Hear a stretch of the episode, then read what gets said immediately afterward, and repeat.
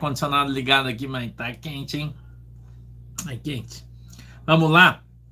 Diz assim, ó, Atos 15, 28. Na verdade, pareceu bem ao Espírito Santo e a nós não vos impor mais encargo algum, senão estas coisas necessárias. Que vos abstenhais das coisas sacrificadas aos ídolos, e do sangue, e da carne sufocada, e da fornicação. Destas coisas fareis bem se vos guardardes, bem vos vá. Amém? Bem vos vá. Vamos orar. Tá frio aí, Guete? Aqui tá um calor que você não tem noção. Vamos orar, fecha os olhinhos. Querido e amado Deus, em nome de Jesus, eu quero agradecer a oportunidade que o Senhor está nos dando hoje de estarmos aqui cultuando ao Senhor. Muito obrigado por essa oportunidade. Eu peço que o Senhor abençoe a nossa igreja que está toda reunida em teu nome. Papai do céu, eu quero pedir o entendimento, o discernimento da tua palavra, que o Senhor possa nessa noite nos inspirar e nos ensinar através do teu querido Espírito Santo, que o Senhor possa estar dirigindo as nossas palavras que o Senhor possa abrir os nossos ouvidos, os nossos olhos, o nosso coração, para que nós possamos ouvir, para que nós possamos ver e entender a tua palavra e assim termos a nossa fé no Senhor Jesus aumentada. Amém e amém. Muita gente por aí anda pregando e ensinando coisas que não estão escritas na palavra de Deus. Andam dizendo, trazendo sobre vocês, sobre muitas pessoas, conceitos e mandamentos que não foram dados por Deus. Muitas pessoas têm deturpado a palavra de Deus, muita gente tem ensinado de maneira errada aquilo que a Bíblia não diz, né? Colocando sobre você um jugo desnecessariamente pesado para que você carregue. Oi, Mônica, um beijo para a galera que está na Califórnia. Para que você carregue um peso, irmão, que não é necessário que você leve. Não é necessário né? Muitos mentem falando que se você não guardar o sábado, você vai para o inferno. Outros dizem que se você cortar o cabelo, você vai para o inferno. Se você usar maquiagem, você vai para o inferno. Se você andar de bermuda, você vai para o inferno. Se você é irmã andar de calça, você vai para o inferno. Se você não der o dízimo, você vai para o inferno. Se você. Hum, que mais aí? Me ajuda? Tem tanta coisa, né, que os caras falam que eu acho que se fosse enumerar aqui dariam dezenas de coisas, né? Porém, o, o apóstolo Paulo, ele quando é, é, reunido com todos, com todo o apostolado da igreja, né, com todo o apostolado da igreja, eles discutem sobre os novos convertidos, né? Usar brinco vai para o inferno, usar maquiagem vai para o inferno, pintar unha vai para o inferno, né? Tudo vai para o inferno, né? É, Menos roubar não vai para o inferno, se prostituir não vai para o inferno, falar heresia não vai para o inferno, pregar mentira não vai para o inferno, roubar o dinheiro dos irmãos não vai para o inferno, essas coisas não vai, né? Aí que bom, né? Vamos lá. Escuta aqui. A gente encontra é, é, é, os nossos irmãos, e eu quero voltar um pouquinho aqui, é, no verso de número 18, que diz assim, ó que são conhecidas desde toda a eternidade. 19. Pelo que julgo que não se deve perturbar aqueles, vírgula, dentre os gentios, vírgula, que se converterem a Deus. Mas escrever-lhes que se abstenham das contaminações dos ídolos, da prostituição, do que é sufocado e do sangue. Quatro coisas quatro coisas que eles disseram que você não deve fazer. O novo convertido, o convertido em Cristo, não deve fazer. Tá? Não deve fazer. Ok? Então todo o resto que eles dizem para você é mentira. Você tem teu livre-arbítrio. Se você quer pecar, você vai pecar. Eu quero ensinar você hoje um pouquinho aqui sobre isso tá? Tá bom, irmã Helena? Vou ensinar vocês aqui sobre a carne de porco, tatuagem. Vamos falar sobre essas coisas hoje aqui com vocês. Tá bom? Falar aqui. A gente está em Atos 15, 28 e 29. Tá? Então, E ele continua dizendo assim, ó, 21, porque Moisés, desde os tempos antigos, tem em cada cidade quem o pregue, e cada sábado é lido nas sinagogas. Então, pareceu bem aos apóstolos e aos anciões, com toda a igreja, eleger varões dentre eles e enviá-los com Paulo e Barnabé a Antioquia, a saber, Judas, chamado Barsabás, e Silas, varões distintos entre os irmãos. E por intermédio deles escreveram o seguinte: os apóstolos e os anciões e os irmãos, aos irmãos dentre os gentios que estão em Antioquia, Síria, Cilícia, saúde. Porquanto ouvimos que alguns que saíram dentre nós vos perturbaram com palavras e transtornaram a vossa alma, não lhes tendo não lhes tendo nós dado mandamento.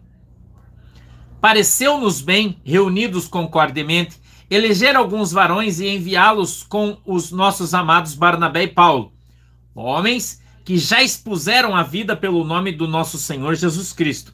Enviamos, portanto, Judas e Silas, os quais de boca vos anunciarão também as mesmas coisas que Paulo e Silas têm anunciado a vocês.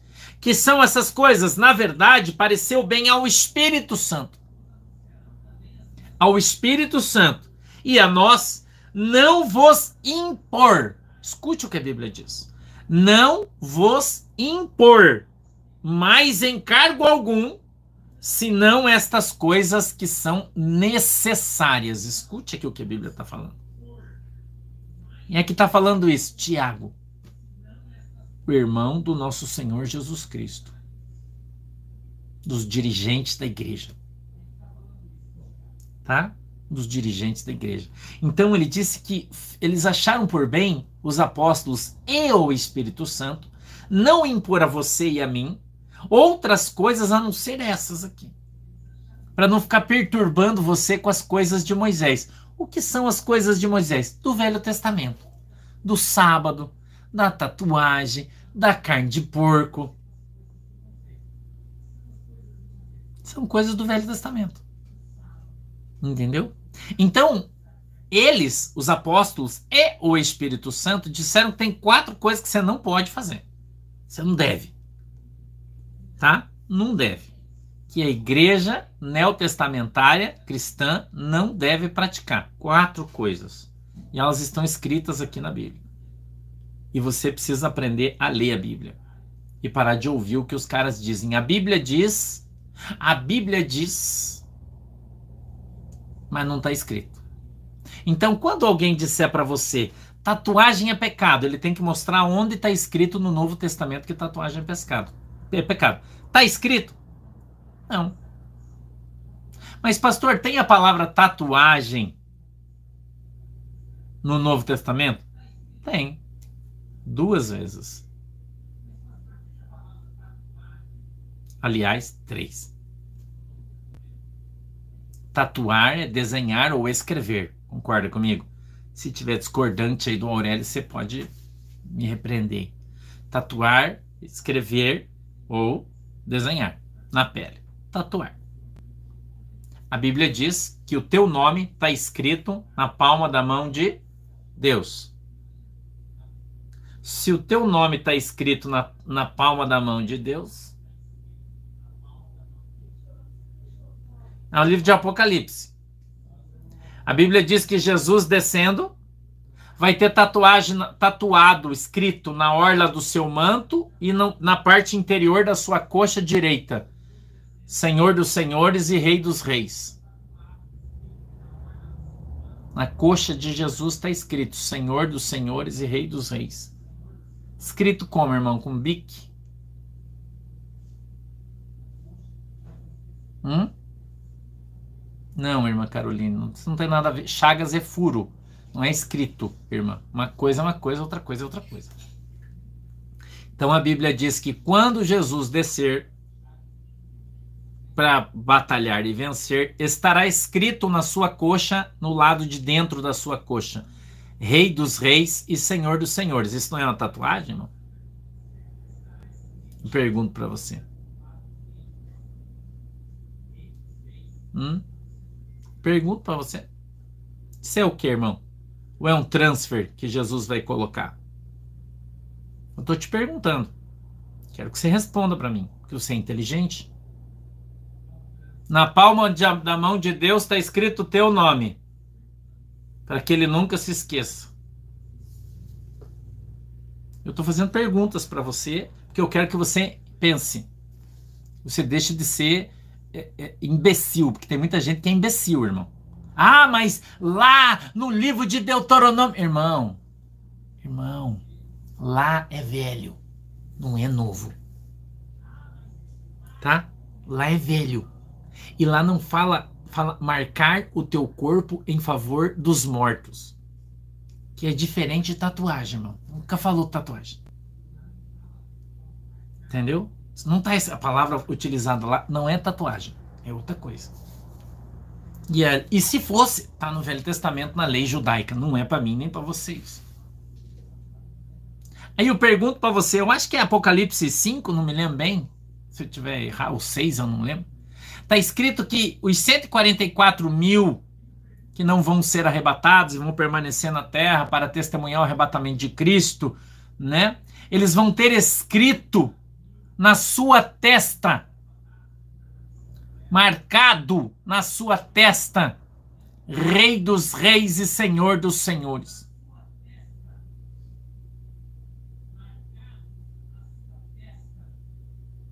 Mas tem gente que diz que tatuagem é pecado. Não tem? E deve ter um monte aqui, ó, que pensava isso.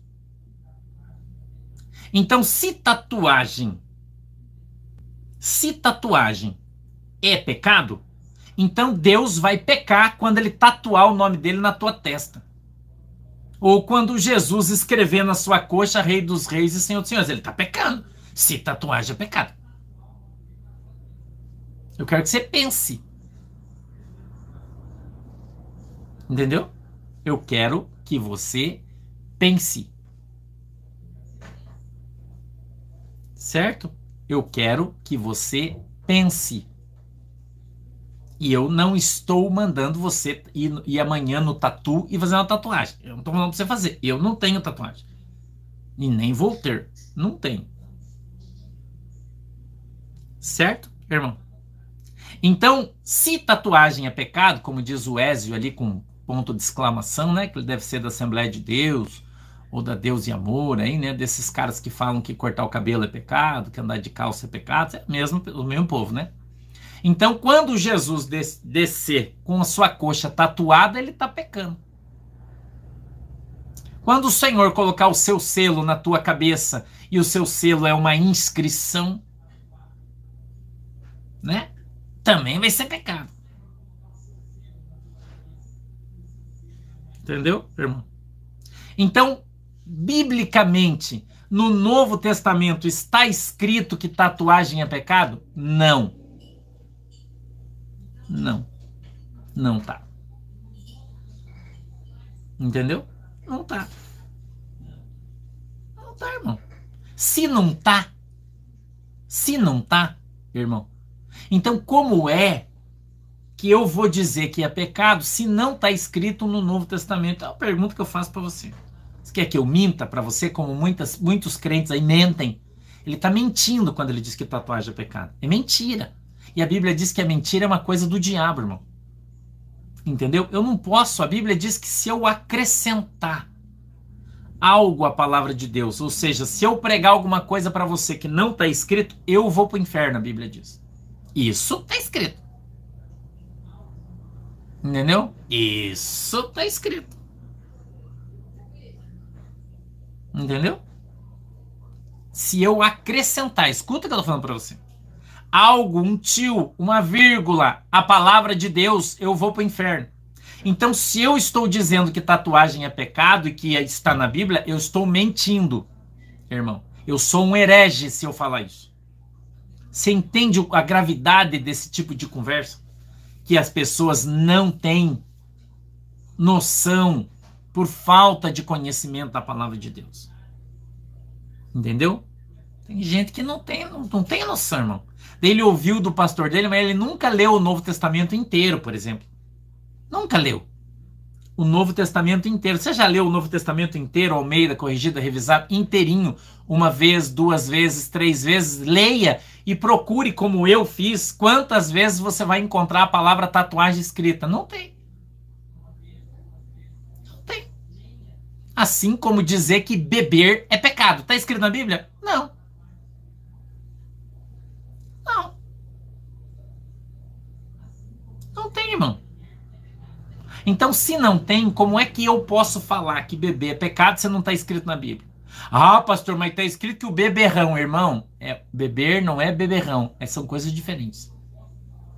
Você precisa aprender a interpretar o texto, a exegete do texto, você precisa aprender a interpretar. E eu não estou falando que é para você beber, porque eu também não bebo.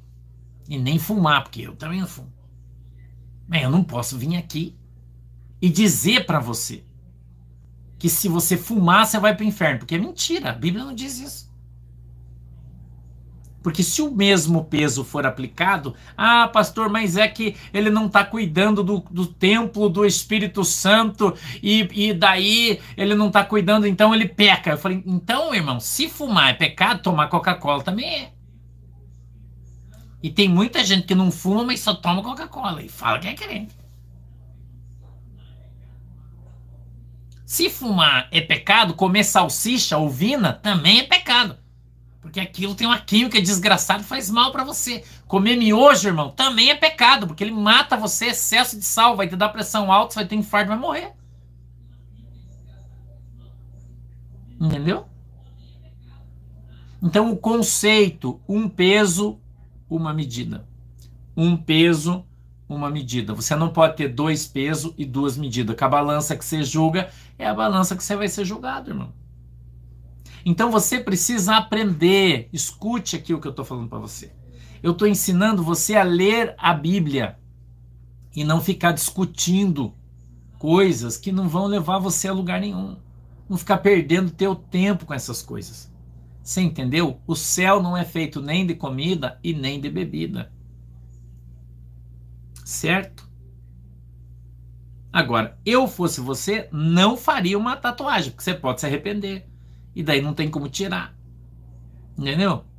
Eu fosse você, não faria. Né? Aí se você quiser fazer. Agora, pastor, mas se eu fizer, eu falei, você não vai fazer uma tribal que você não sabe o que, que significa. É, é, é tatuar lá uma cruz de ponta cabeça, você está fazendo uma marca de, de Satanás, né, você, né? Esse um demônio de Pegasus não reclama, né? Entendeu, Alberto? Vou mostrar para você se o Velho Testamento tem valor para mim ou não. Já vou te mostrar. Fica aí um pouquinho que você já vai ver, tá?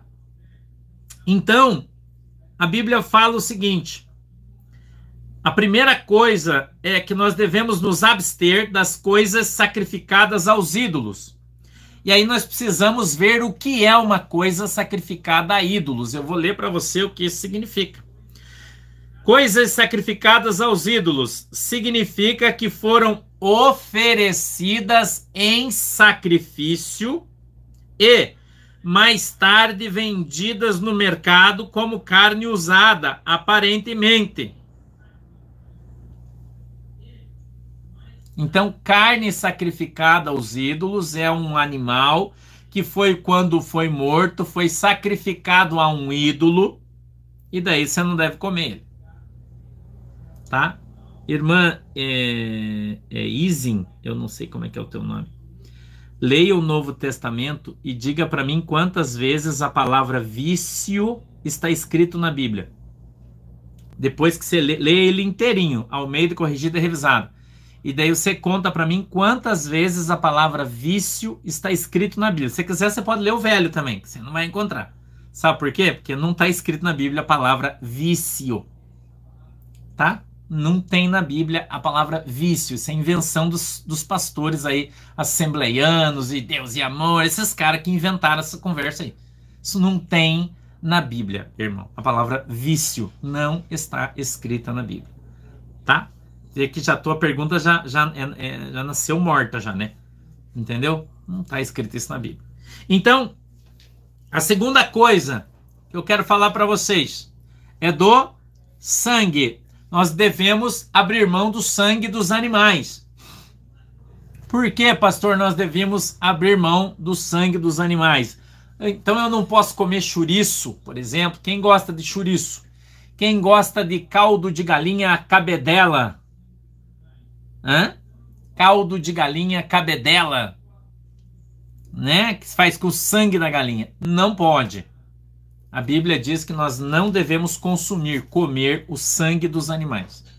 Pastor, por que, que não pode comer o sangue dos animais? Nem o chouriço, nem o, o, negócio de aquele molho de, de cabedela que faz lá, que chama aquele troço, porque o, o, a alma dos animais está no seu sangue. O molho pardo, né, irmã Celeste? Obrigado. Está no sangue dos animais. Então, quando você vai matar uma galinha, um boi e tal, esse sangue ele deve ser derramado na terra. A Bíblia orienta a fazer isso. Tá? O, a alma dos animais. Por isso que nas, nas obras de magia, de macumbaria, aqueles demônios bebem o sangue dos animais.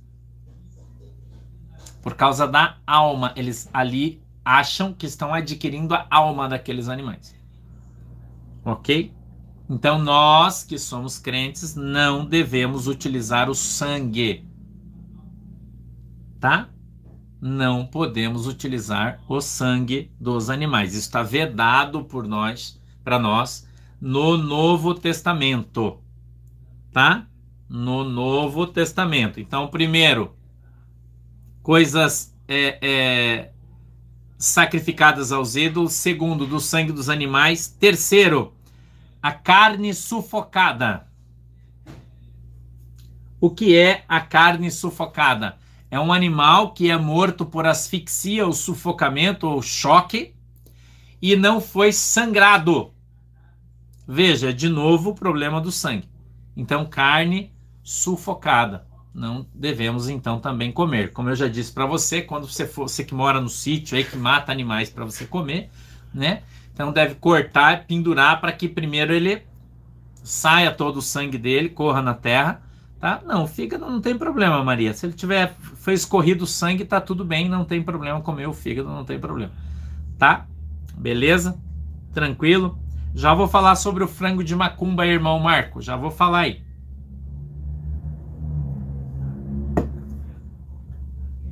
E a quarta coisa, a fornicação. Agora nós vamos nós vamos falar aqui sobre a fornicação.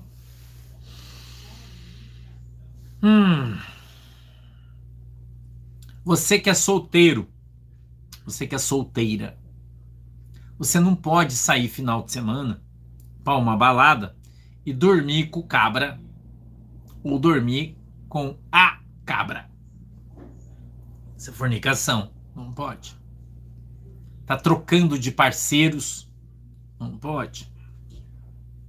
Tá?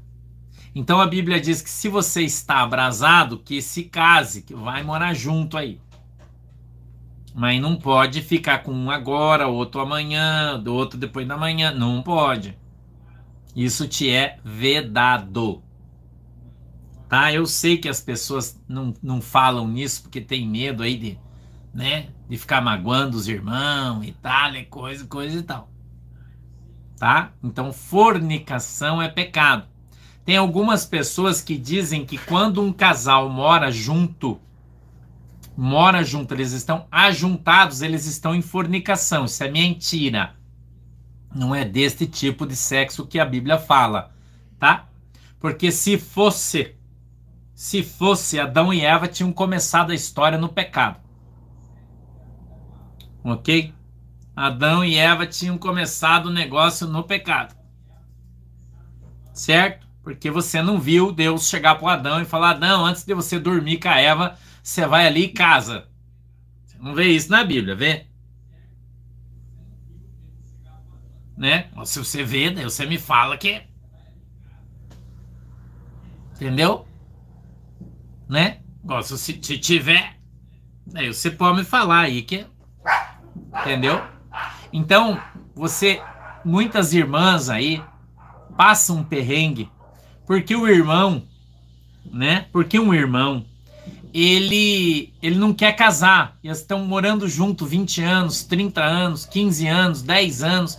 E o irmão é ímpio e ele, nah, não vou casar, mas mora junto, só tem uma mulher, vivem junto, vivem maritalmente. A Bíblia diz, para que, diz que para que nós estejamos dentro da lei de Deus, primeiro nós precisamos estar dentro da lei dos homens. E a lei dos homens diz de maneira muito clara, né? Muito clara, que quando você se vai morar com uma pessoa, né? Vai morar com uma pessoa e, e, e que você, irmão, é, morando com esta pessoa, é, não está casado, eles dizem, você não pode participar da ceia, porque você tem que casar. Mas, mas eu gostaria de ver onde isso está escrito na Bíblia. Porque eu não encontro isso. Né? Ficar é fornicação. Entendeu? Então, ficar, isso é fornicação. Agora, morar junto e de repente o teu marido não quer casar, mas se você tem um marido só, é, ele tem uma mulher só, vocês têm uma união estável, ela é equiparada ao casamento na lei e diante de Deus também. Entendeu? Então, eu não estou falando isso porque eu não sou casado. Eu sou casado há 30 anos, irmão. 31 anos que eu sou casado com a mesma pessoa. Entendeu? Com a mesma pessoa, porque eu sou um herói, né? Eu sou um herói. Entendeu? Agora, não quer dizer que você não deva casar. Eu acho que deve. Se, se o teu marido concordar, né? Então, deve casar. A gente não vê na Bíblia, por exemplo, o casamento de José e Maria. Alguém vê? Alguém vê na Bíblia o casamento de José e Maria? Né? Não vê. De, de Davi e Betseba? Alguém vê o casamento deles aí na Bíblia? Hum? Onde está escrito, irmã, que Maria e José casaram?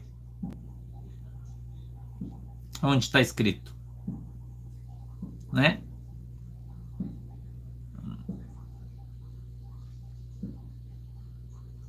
Entendeu? Ah, mas o, o padre falou que casou. Irmão, onde está escrito na Bíblia? Então, a gente precisa observar, e a observância à palavra de Deus é uma coisa muito importante. Entendeu? A observância. Sim, Rosemary, eu sei. Ela tem que me aguentar aqui também, né? Mas é que eu sou bonzinho, né? Pastor é, não é. É brincadeira. Tá? Então, a gente precisa. Entendeu? A gente precisa. Se você, Fábio, a juntar com uma pessoa e não separar nunca mais, não tem problema nenhum. Desde que você faça sexo só com aquela pessoa, que você a respeite, ame, viva maritalmente com ela. Qual é a diferença do papel? Explica para mim o que, que o papel faz na tua vida. Explica para mim o que, que o papel, qual é a diferença do papel? O papel segura ninguém. Você sabe por que, que tem tanto divórcio hoje dentro da igreja, irmão? Sabe por quê? Tem tanto divórcio hoje dentro da igreja. Você já parou para pensar nisso? Virou uma epidemia, irmão. Hum? Já parou para pensar nisso? Por que, que tem tanto divórcio na igreja? Que as pessoas não namoram mais, não se conhecem mais. A pessoa conhece um, e eu tô falando de crente, irmão. Já dorme junto, já, irmão. Já vai dormindo, já não quer nem saber não, não tem mais santidade no relacionamento. Entendeu? Não tem mais santidade no relacionamento, namoro santo, noivado santo e casamento santo. Né? Namoro santo, noivado santo e casamento santo. Entendeu, irmão? Então, ah, mas o casamento, ele vai vir a bênção de Deus. Você acha que se você orar na tua casa, entendeu? Não existe namoro cristão na Bíblia, irmão, irmão Marcos? Tem certeza que não tem? Posso te mostrar alguns. Você quer? Você quer? Pode te mostrar. Teve um cara que foi para casa do seu sogro, fugindo do seu irmão, queria matar ele. Fala o nome para mim. Chegou lá, é namorado pela moça que ela foi lá e colocou aguinha para os camelos dos irmãos. Não é? E ele teve que trabalhar sete anos para poder dormir com ela. Como é que era o nome do moço, irmão? Você vai falar para mim que não tem namoro santo, não tem noivado santo? Qual é, irmão? Vai ler a Bíblia aí, varão. Ô, irmão, vai ler a Bíblia, cara. Ô, varão. Ô, varão, lê a Bíblia, varão. Ah, irmão. Eu sei, eu tô te contando aí. Pô, para aí. Claro que tem. Tá? Claro que tem. O. Oxi. Não é porque alguns, como Davi, já pegou a irmã aí, né? Que usou que. Mas ele estava errado, não estava certo. Entendeu? Agora, o costume, né? Era haver uma escolha. Eles normalmente eram os pais que se davam, então eles se conheciam e tal, e coisa, coisa e tal. Entendeu? Então não era assim, pegava e já, não. Aconteceu, por exemplo, Davi com o adultério de Betseba. Ele foi perdoado e depois virou benção. Tá? Então existe sim o namoro, o noivado, né? Que é santo. E depois um casamento santo. Eu vou dizer uma coisa para você, ó. Tudo que começa errado, irmão, a tendência é dar errado. Entendeu? Você quer ver uma coisa que eu acho terrível, que nunca deu certo? É os irmãos, o filho não respeitar a filha de outra pessoa dorme com ela, a menina fica grávida, os pais obrigam a casar. Aí eles resolvem um erro com outro erro. Vão jogar dois jovens, normalmente imaturos, numa situação terrível, que lá na frente vai gerar adultério e divórcio. Entendeu? Melhor seria orientar, conversar, né? Cuidar, ser orientadas, as crianças, né? Tratar as mães, ensinar suas filhas, porque tem mãe que não ensina nada, não fala nada. Falar sobre a vida sexual, como ela é, como ela deve ser, como deve se comportar com o homem. Não é? Deveria haver esse tipo de conversa entre a mãe e a filha. Deveria haver. Assim como os pais deveriam conversar com seus filhos sobre isso. Mas não conversa, é um tabu. Ninguém quer falar disso. Ah, não podemos falar de sexo que é pecado. Irmão, para com isso aí. Nós precisamos conversar com os nossos filhos. Nós precisamos ensinar eles o que é certo, o que é errado. Entendeu, irmão? Tem que ensinar.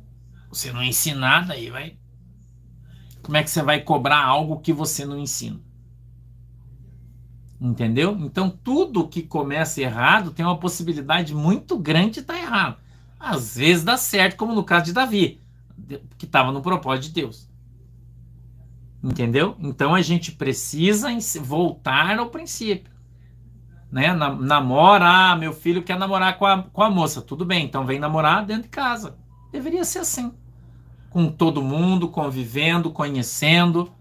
Né? Um namoro santo, com santidade. Não é fácil? Não, não é fácil. Mas é possível. Entendeu? É possível. Depois noiva, faz o noivado. Esse período é um período de conhecimento. Se chegar no final do noivado e tiver qualquer treta, atrito depois de um ano, dois anos, eu acho que seria adequado isso. Aí, casa. Se não tiver, casa. Tem certeza? Tenho. Ah, então casa. Eu acho que é o correto. Né? Agora, tem muitos pais aí, principalmente de crente, né? Que a filha começou a namorar, já começa a obrigar a casar. Obriga a casar, não, tem que casar, tem que casar, tem que casar. A maioria das filhas e filhos de pastores que eu conheço são divorciados. A maioria. Função dessa pressão, dessa cobrança de aparência, que na verdade é uma falsa aparência. Entendeu? Quem tem que ensinar a educação sexual para os filhos são os pais são os pais. Precisam ensinar. E se o teu filho for íntegro, ele não vai chegar em casa avisando que, que ele engravidou sua namorada. Se ele for íntegro, for um cara honesto. Entendeu? Não vai. E vice-versa. Então, você precisa aprender a confiar nos teus filhos. Né? Você precisa ensinar e confiar no que você ensinou, no caráter dos teus filhos. A Bíblia é muito clara a esse respeito. Nós devemos, devemos ensinar os nossos filhos nos caminhos do Senhor. Então ele tem que crescer com temor do Senhor, não medo, mas tem um temor de Deus. Entendeu? Temor de Deus. Com, amando ao Senhor, não querendo cometer o pecado, porque ele ama Deus. Não que ele tem medo de ir para o inferno. Ele ama Deus.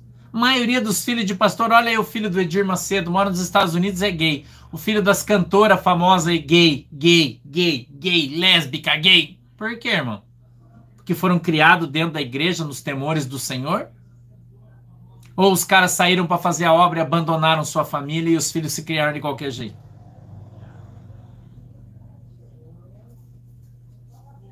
É uma coisa que as pessoas devem pensar. Entendeu? É uma coisa que as pessoas devem pensar. Por que, que nós estamos vendo tantos filhos de ídolos gospels, de pastores famosos aí virando gay? Eu te pergunto, por quê? Uma epidemia é isso? Não, irmão. Não. Porque os caras, a Bíblia diz assim: o que, que adianta você ganhar o mundo inteiro e perder a alma da tua família? Você é um louco. Então as pessoas têm mau exemplo dentro de casa. Pessoas divorciadas, primeiro, segundo, terceiro marido, principalmente essas cantoras gospel famosas aí. Casou com um, casou com o outro, casou com o outro, os cantores já tá na, no quinto. Você quer que os filhos dos caras saiam o quê, irmão? Os filhos dos caras vão ser o quê? Se eles, os pais são exemplo. Se o pai fuma, bebe, briga, tá? o filho vai ser o quê? Uma benção dentro de casa? Não vai fumar, não vai beber, não vai. É isso que você acha? Né? Então a gente deve observar esse tipo de coisa. Nós vivemos no tempo da graça e a graça está disponível para todos. A graça está disponível para todos. Mas você não pode perder a sua alma por omissão. Entendeu? Não pode. Aí você vê o Edir Macedo lá na igreja dele dizendo que tem que abortar, porque se for para nascer mais um bandido, não é assim que ele fala? Você viu a mensagem do Edir Macedo? Ah, se for para nascer mais um bandido, mais um miserável, que aborte. É melhor abortar do que nascer um bandido para matar você. Não é isso que ele fala? E o filho dele é gay?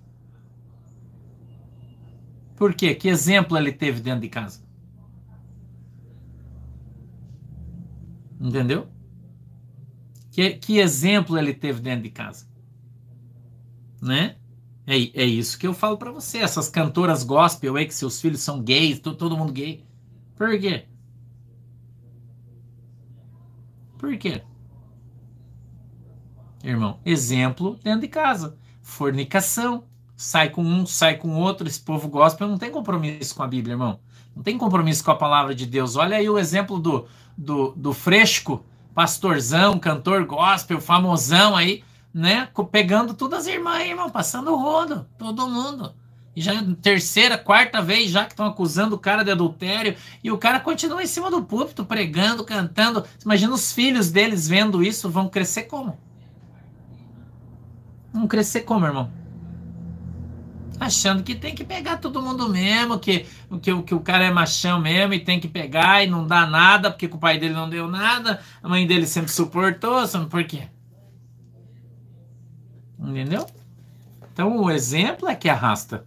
É o exemplo. Aí as crianças hoje na igreja, com pais divorciados, congregando em igrejas onde os pastores são divorciados. Né? Eu já contei para vocês uma vez uma história, vou contar de novo para vocês. Uma, uma, moça veio procurar faz muitos anos atrás disso, no início da nossa igreja. Veio me procurar, porque ela era da igreja quadrangular, né? E ela estava com um problema sério através de uma pessoa, de uma pessoa, de uma pessoa, ela veio me procurar. Conversar comigo, falou, pastor, eu queria conversar com você. Falei, bom, marquei um horário no escritório, ela veio. Estávamos ali em alguns irmãos, eu atendi ela e ela disse para mim o seguinte: ela falou, eu estou tendo um caso fora do meu casamento meu marido é diácono da igreja, igreja quadrangular. E eu sou diaconisa da igreja. E eu tô tendo um caso fora do meu casamento. E, e eu, e eu, e eu tô pensando em me divorciar. Eu vou largar tudo e vou me divorciar. e Porque eu não. Eu tenho uma coisa dentro do meu coração. Ela falando para mim, escute o que eu vou te falar. E uma coisa dentro de, de mim, assim, no meu coração, e, e eu, eu não consigo resistir. Eu olho aquele homem, me dá uma coisa assim, eu tenho que dormir com ele. Eu escutando, né? eu só. E ela falando. Esperei ela terminar. Falei para ela assim: você congrega no qual igreja quadrangular? Ela falou: ah, na igreja tal. Como é o nome do teu pastor?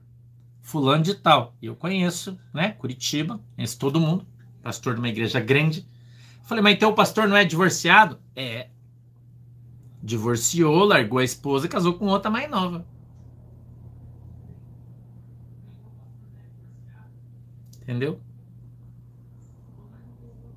Aí que espírito opera numa igreja dessa, eu te pergunto. Eu já disse para você que quando você tem um líder sobre a sua vida espiritual, os frutos dele vão aflorar em você, dentro da tua casa e dentro da tua família. Eu já falei isso para vocês. Se o teu pastor tem catapora, você vai ser cataporento. Se o espírito de, de divórcio, é um espírito isso, maligno, opera na vida da, da, liderança da tua igreja, como é que você quer que, que os liderados não, não, não estejam todos se divorciando?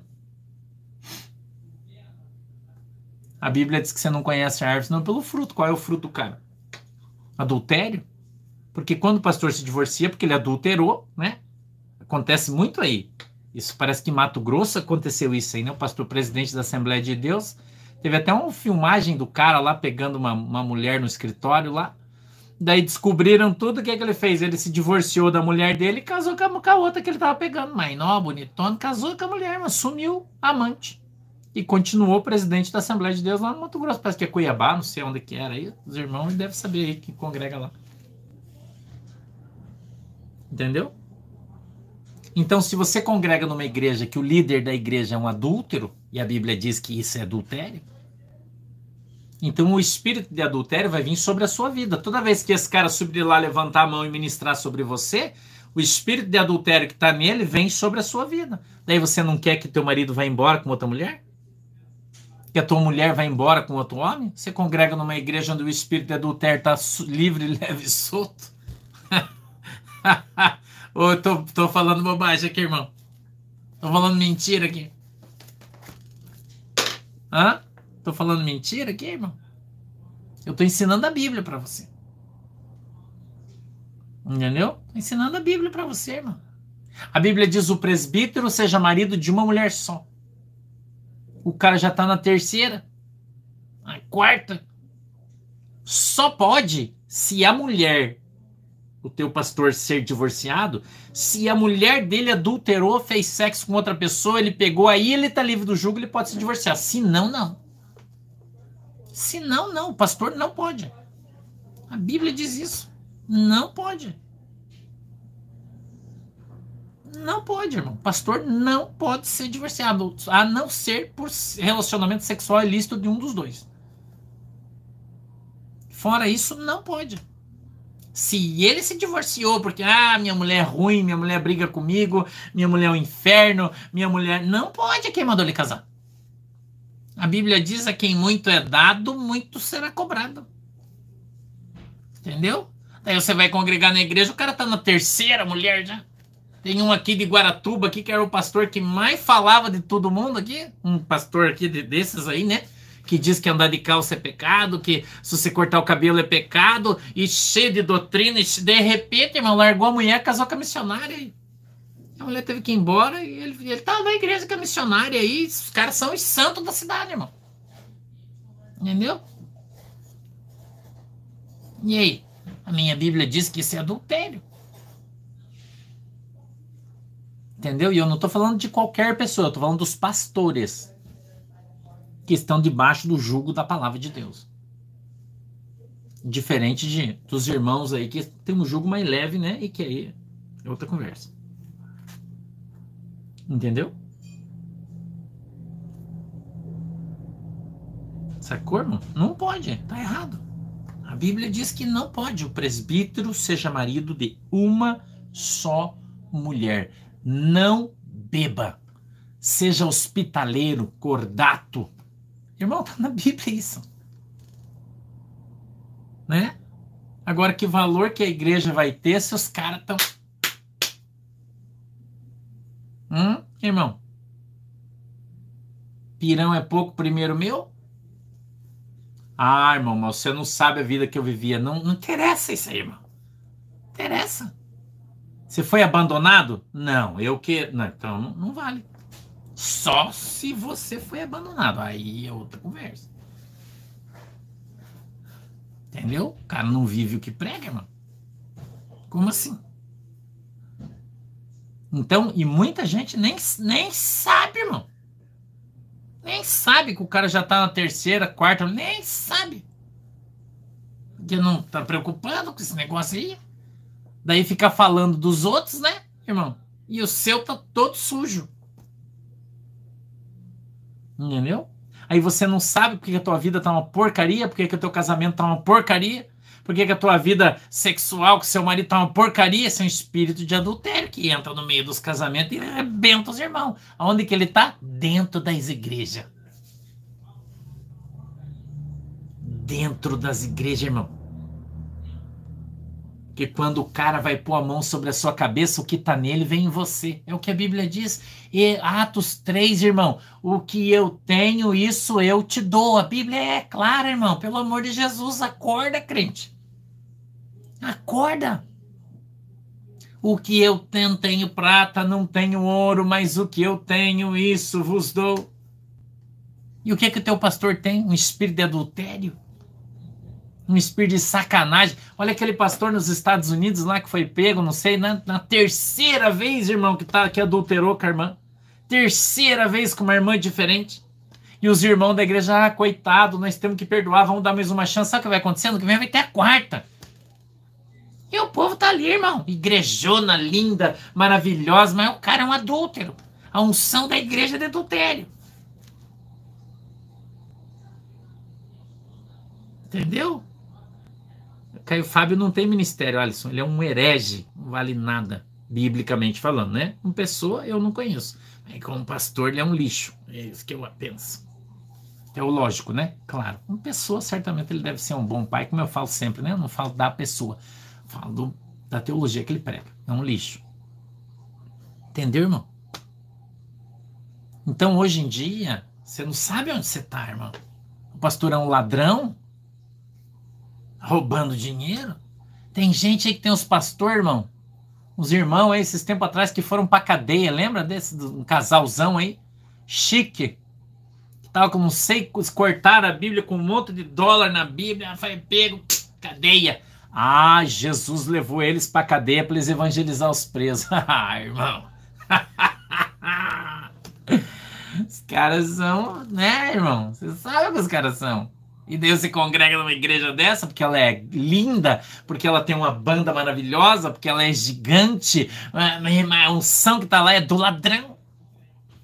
Ladrão é o diabo, irmão. Ladrão é o diabo. Mas o povo gosta, né? Vamos falar o que daí, irmão? O povo gosta. O povo adora esse negócio aí, irmão. Entendeu? O povo adora, irmão. Ela não tá aí. Ah, minha igreja é linda, eu sou líder. você vai ver, você vai liderar no inferno. É isso que você vai. Você vai liderar lá no inferno quando Jesus voltar. Entendeu? Lá no inferno. Quando Jesus voltar, você vai ser. Porque você não abandona porque você é líder? Você não sai debaixo do pecado? Irmão. Hum? Tem uma outra pastora aí numa igreja que gostava de ficar de quatro assim, ficar assim, ah, ah, brincando de leãozinho, sabe? Um são do leão. Ah, um são. Então é herege, irmão. E o povo adora, porque canta bem, fala bem, é querida. E o povo vai, vou congregar lá, pastor, é uma benção. Vai, irmão. Jesus voltar, você vai ver para onde você vai. Vai ver para onde você vai, irmão. É para o céu da boca da onça. É isso, é isso que você vai. É isso aí que você vai. Fazendo, fazendo unçãozinha do leão. Vai lá, irmão. Nesses unção estranha aí. Esse fogo, isso é fogo estranho, irmão, a Bíblia diz. Entendeu? Então as pessoas estão fora, irmão, da doutrina bíblica, da sã doutrina. Estão fora da verdade bíblica, ensinando heresia com bandas enormes tocando atabaque, que parece um centro de macumba, outros com uma banda enorme tocando música de carnaval no púlpito, fazendo grupo de carnavalesco dentro da igreja. Aí o povo gosta, né? Gosto desses fogos estranhos. A igreja dos caras só cresce, só cresce. Mas não é Deus que está fazendo ela crescer. É o povo, é o diabo que está dentro das pessoas que faz eles irem e ficarem lá, porque o diabo gosta. Não, fica ali, porque ali ninguém tira você. Entendeu? Então, existem coisas, irmão, que Deus deixou para que você não faça e outras que é para você fazer, como por exemplo, vigiar, orar, buscar a verdade bíblica, ler a tua Bíblia, irmão, pelo amor de Jesus, ser um crente biblicista, não ser um herege, irmão, de estar tá ensinando coisas que a Bíblia não diz, tá propagando coisas que a Bíblia não falou. Assim como aqueles que tiram algo da Bíblia, dizendo, ah, isso aí não tem problema, mas a Bíblia diz que é pecado. Entendeu? Então você precisa acordar, irmão, acorda. Porque Jesus vai voltar e a Bíblia diz que a grande maioria não vai subir. Jesus diz que poucos vão optar pela porta estreita, muitos vão optar pela larga. Entendeu? E que muita gente aí tá, tá pregando, irmão, e não é para você ser salvo, não. É para tomar teu dinheiro, é para encher os troços dos caras aí e já era.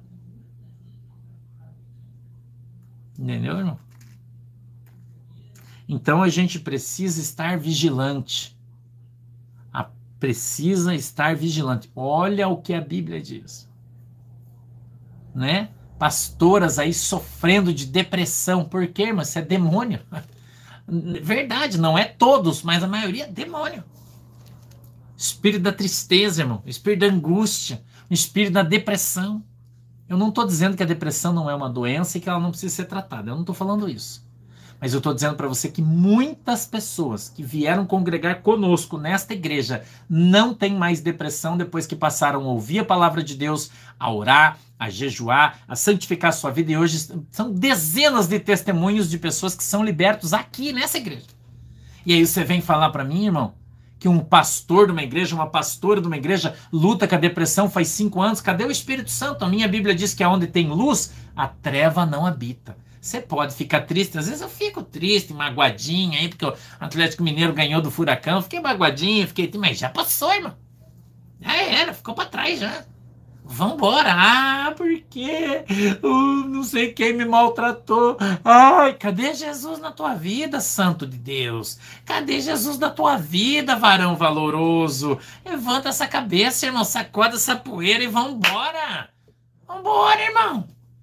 Vamos orar, vamos jejuar. A Bíblia diz que o Senhor Jesus, ele é o óleo da alegria. E aonde ele está, até a tristeza tem que saltar de felicidade. Mas o povo está morrendo de depressão. Mulheres de pastor, pastores, alguns se matando. Irmão, isso é o diabo na vida dessas pessoas. Falta de Jesus, irmão falta de Jesus, falta do Espírito Santo de Deus, pessoas que ficam ensinando essas heresias dentro da igreja, unção do leão, unção do, do urso, unção da águia, unção do diabo, outros não são, isso aí é um inferno isso aí, irmão. Então nós que somos crentes, nós precisamos estar focados na palavra de Deus. Jesus disse: Eu sou caminho, a verdade e a vida, e ninguém vai ao Pai senão através de mim. A palavra de Deus, irmão, ela precisa estar presente dentro do nosso coração, enchendo a nossa alma, enchendo o nosso espírito, para que sejamos cheios de conhecimento, de entendimento, sim, mas também de unção, de amor, de humildade, de espiritualidade, porque a presença do Espírito Santo alega nossa alma. Agora, quem está andando com o diabo vai estar. Tá, como é que vai fazer daí? Aí está morrendo mesmo, irmão. Entendeu? Aí está morrendo mesmo. Amém? Deixa eu orar por você. Deixa os seus olhos aí. A gente acabou indo na mensagem para outro lado, ficou um pedaço para trás aqui, mas tá bom. É, Deus é que sabe por que, que nós fomos para esse canto aí. Eu quero orar com você e nessa oração nós vamos fazer uma oração de ação de graças, tá? Uma oração de ação de graças. Vamos agradecer a Deus pelo nosso ano, tá bom? Vamos agradecer a Deus por tudo que Deus nos deu nesse ano ok? Como hoje é o último culto do ano, nós vamos então agradecer a Deus por esse ano. Amém? Feche os teus olhos aí. E nós vamos orar. Querido e amado Deus, em nome de Jesus, eu quero, papai, te agradecer pelo nosso culto hoje. Por cada irmão, cada irmã que está aqui comigo, sejam eles minhas ovelhas ou seguidores, eu peço que o Senhor os abençoe em nome de Jesus. Senhor, nós estamos em mais de 4.600 pessoas hoje no nosso culto. E eu peço que o Senhor alcance cada uma delas que estão aqui ao vivo e aqueles que vão ver ainda isso até amanhã. Para que os seus olhos se abram, Senhor, eles acordem para a tua palavra, para a verdade bíblica. Em nome de Jesus. Para que eles despertem, Senhor. Despertem desse sono indolente que muitos estão dormindo. O Senhor possa levantá-los, abrir os seus olhos, os seus ouvidos, para que eles ouçam a tua palavra, compreendam no seu coração e tenham fé. Fé no Senhor. Em nome de Jesus, eu quero abençoar cada um deles. Meu Deus, eu quero também te dar graças pelo ano de 2021, porque até aqui, até aqui, o Senhor tem nos ajudado. Até aqui o Senhor tem nos guardado. Hoje, Senhor, chegamos a 130 mil pessoas no encerramento do nosso ano. E eu quero te agradecer. Te agradecer, meu Deus. Porque o Senhor nos trouxe até aqui. Com todas essas mais de 3 milhões de pessoas, Senhor, que já nos assistem todos os meses. Que o Senhor possa multiplicar isso no ano de 2022. Multiplicar isso, quem sabe, por duas, por três ou por quatro vezes. E quando nós chegarmos no final do ano de 2022, nós tenhamos essa multiplicação diante dos nossos olhos. Que o Senhor possa, nesse ano de 2022, nos abençoar ricamente. Muitas vezes.